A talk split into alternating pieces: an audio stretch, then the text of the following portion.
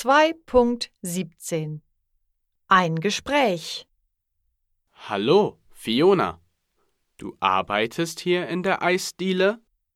Hey Theo. Ja, seit einem Monat arbeite ich in der Eisdiele. Was musst du machen? Ich arbeite an der Kasse und bediene die Kunden. Abends räume ich die Tische ab und kehre den Boden. Gefällt dir die Arbeit?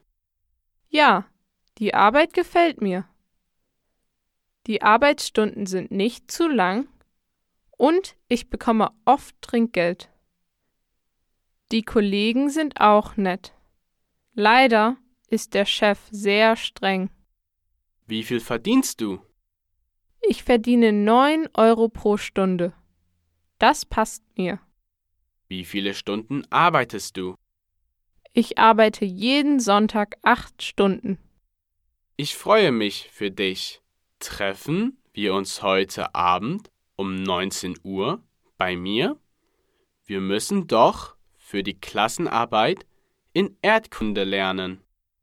Ja, ich komme um 19 Uhr vorbei. Willst du ein Eis bestellen?